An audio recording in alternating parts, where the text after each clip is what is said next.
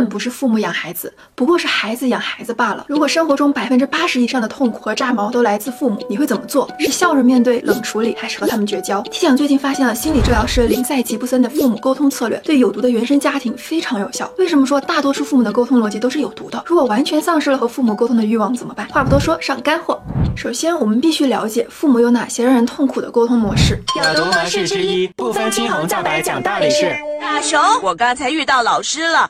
听说你今天上课都心不在焉，呃，那是有原因的。不要再找借口了，真是的，只要一有事就只会替自己找借口。妈妈觉得好失望啊。总而言之，就是因为大熊没有干劲，才会变成现在这样的。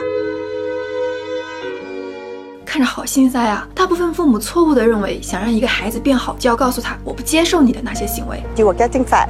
You have to try and eat healthier. 所以用尽一切机会去否定、批判、说教你，在你生气时说你臭脾气，害怕时说你没出息，难受时让你不许哭。但这种沟通模式却是有毒的，根本原因在于权威式说教不会激发任何人的上进心，只会让我们既自卑又叛逆。有毒模式之二，投射式。有没有经历过这种对话？妈，我以后想去环球影城玩。玩什么玩？不好好学习，连门票都买不起。妈，我以后想考计算机专业。天天玩手机，不好学习，连大学都考不上。妈，今天食堂的饭菜好好吃啊！成天就知道吃，不好学习我连饭都吃不起。这真的是在为孩子焦虑吗？把自己的焦虑投射到日常对话中，是大多数父母都容易陷入的一种有毒沟通模式。这种模式会让我们感到极度孤独，因为父母等于是在说：“我只在乎你未来能不能成功，根本不关心当下的你怎么样。”其实哪怕是最简单的一句“今天你开心吗？你在为什么烦恼呢？”都可以给孩子莫大的安慰。有毒模式之三：情绪大灌式。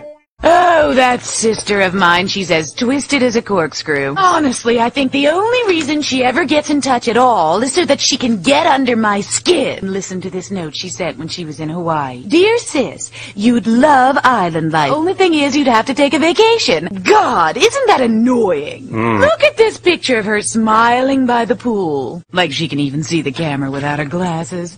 情绪倒灌是父母非常擅长的有毒沟通模式，他们总会把话题转向自己，抱怨这个人不好， 那个人坏，生活多么的委屈，各种鸡毛蒜皮的无奈。他们似乎完全不在意你是否会被他们的情绪传染，而且也 get 不到你会因此沮丧难受，反而渴望你能像大人一样安慰他们受伤的小心灵。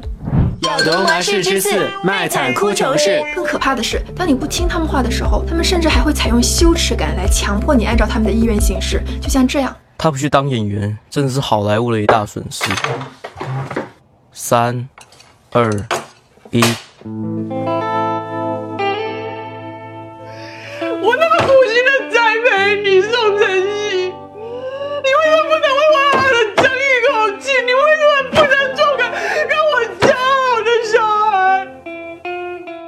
这种沟通环境下长大的孩子，成年后也无法逃脱一种亏欠感，总觉得自己再优秀、再努力，也不足以偿还父母的牺牲和付出。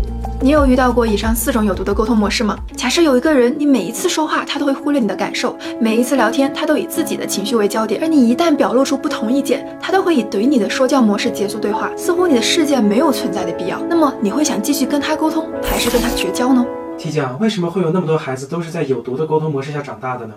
是因为代沟吗？有一点儿，但这根本不是本质原因。真正的原因是沟通第一定律，那就是你永远无法从交错沟通中获得满足。诶，什么是交错沟通呢？就好比你是以孩子的身份和父母沟通，希望获得认可和关注；或者你是以成年的身份和父母沟通，希望获得平等信息交换。但你的父母也是以一种看似权威，实质上却并不成熟的孩子状态和你沟通，希望化解自己的焦虑，希望你认可他的付出。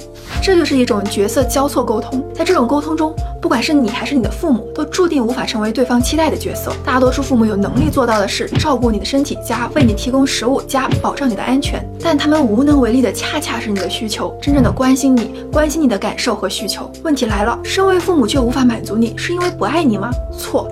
更重要的原因是，他们在心理上自我发展不足，可能是小时候遭遇了肤浅控制的关系，没人承认他们的情绪和意见，也可能是内化了家族未解决的创伤，比如情感危机、财务危机、健康危机，这导致父母无法和任何人建立稳定的情感关系，就像受伤的动物一样，他们时刻被焦虑和担心掌控。和你沟通时，他们害怕自己是糟糕的父母，甚至会怀疑自己根本不值得被爱。他们的自尊心取决于你是否听他们的话。很多父母害怕流露真实的情感，在你流露出情绪的时候，报以忽视和打击，甚至在你靠近想要安慰他们的时候，根本不听。劝，只会把你推开。而一个人对待他人的方式，无法超越他们自己被对待的经历。父母也是人，所以你要记住的第一个结论是，你是不可能从发展不完全的父母身上获得情感反馈的。只有放弃期待，才能避免痛苦、失望和愤怒。但这不是你的错，你没有错。一旦你确定了是他们心理发展不健全，你就能摆脱内疚，降维预测他们的行为。而一旦你看懂了他们的行为，T 酱强烈推荐你用下面的三个方法和父母优雅的沟通，从根本上提升自我意识和情感自由。T 酱，我想学。看到这儿的小伙伴们已经很棒了，要不给个圆圆的东西鼓励一下 T 酱？接下来就手把手为你拆解。方法一：避其锋芒，保持圆滑。每次走进家门前，给自己设立一个情绪脱钩的仪式，告诉自己，你是在和缺乏同理心和心理弹性的人交流，你不必接受他们的感受，也不必做他们想要你做的事情。然后想象你周围有个金钟罩，默念一个自我保护的咒语，比如领域展开，呼神护卫。只要充分的认识到他们说的很可能都是错的，那么任何消极的话语都很难伤害到你。聊天时，如果父母给你施加的压力或者唠叨，你可以用模棱两可的回应来代替直接的拒绝。这可以很简单，比如我不确定，我现在没什么想说。说的可能的确是这样的，或者报以不明所以的嗯啊，对对对，你甚至可以前脚跟朋友发信息吐槽父母唠叨，后脚对父母笑着说我知道玩太久了，抱歉。关键是要记住，你只是在跟一个心理年龄三到五岁的小朋友相处，争论只会让不成熟的人变本加厉。当你觉得自己既受到忽视又感到疲惫的时候，就使用逃跑技能吧。你可以跟他们说不好意思，我得去趟洗手间。哎，好累啊，我得休息一下。比起情感需求，不成熟的人更无法拒绝你的身体需求。注意，避开可能的心理伤害。是和父母好好沟通的第一步。二，重塑沟通，引领对话。在成人式的对话中，只要你不是囚犯，否则你有权利结束谈话，引导谈话，只回应一部分谈话。对于永远只会情绪倒灌的父母，如果你愿意倾听，起码让自己决定对话的深度。发生了什么让你这么觉得？这件事对你有什么坏的影响或好的影响？对于滔滔不绝的父母，你有权利优雅的插话，比如等一下，给我一分钟，原谅我打断一下，我一直想说。有的人可能不会这么想。对于敷衍走神的父母，就在每次说完后加半个疑问句，你怎么看？我想听听你的想法。长期下来，他们不好意思不回应你的。如果你不喜欢当下的话题，就坚定地说不，我不想聊这个，先挂了。虽然他们可能会生气，但你可以忽略并坚持。我们聊聊别的吧，不然就下次再聊。不成熟的人一般经不起别人的坚持。T 姐还为你专门整理了成年子女基本权利清单，可以视频结束后再细看。三，专注于结果而非关系。这是七讲最喜欢的方法。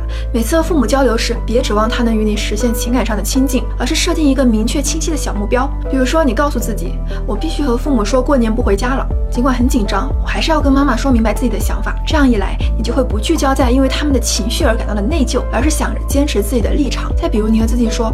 这次我希望能够弄明白父母的身体状况，而不在意他们的唠叨。这样一来，你就不会陷入他们排山倒海的教育，而是专注于获得自己想要的信息。又比如，你想着这次聊天我就是让父母同意让我出去玩，那么你很可能会不吝啬自己对他们的赞扬和关心，也不在意他们对你的抨击和抱怨。最后如愿以偿。只要明白了，你可以选择去在意自己能控制的事情，而不是逼自己和情感不成熟的父母建立更深的关系，你就能做到在沟通中毫发无伤。哪怕最后你还是丧失了和父母沟通的欲望，那么你的。目标结果也很明确，先苟着，等毕业后拥有一份安身立命的工作，独立的搬出去，和父母保持一个安全的距离，不再受他们的情感控制。所以，提讲面对不成熟的父母，咱们的结论是：父母的生养之恩自然值得感激，但不是所有的父母都能用孩子需要的方式来爱我们。如果无法改变，那就放弃期待，把父母当做小孩来对待吧。告诉自己，我不是世界上唯一和父母无法交流的人。如果一次又一次的沟通只能导致伤害，一次次的敞开只能换来忽视，连生活中超过百分之八十的坏心情都来自于他们的投射，那就算他们是父母，凭什么我们要用别人的不成熟来惩罚自己呢？为什么还要去担心他们爱不爱自己，情感能不能得到回应，持续陷入这种被看见、被理解的期待中频繁崩溃呢？提酱想说，接受他们的无能为力吧。毕竟，我们终将学会放弃从他人，尤其是父母身上寻求自我价值和自我认同感。就算你变得再完美、再优秀，他人也无法满足你，这很让人沮丧，甚至绝望。但唯有不再渴望父母来拯救你、关注你，也不再渴望任何人来治愈你、认可你，你才能重建自我，蜕变成一个新的、独立自由的人。希望大家多多三连支持，让更多的人学会从情感上摆脱不成熟的父母，过上独立自由的第二人生。本期点赞过五万，马上爆肝下一期，我们留言区见。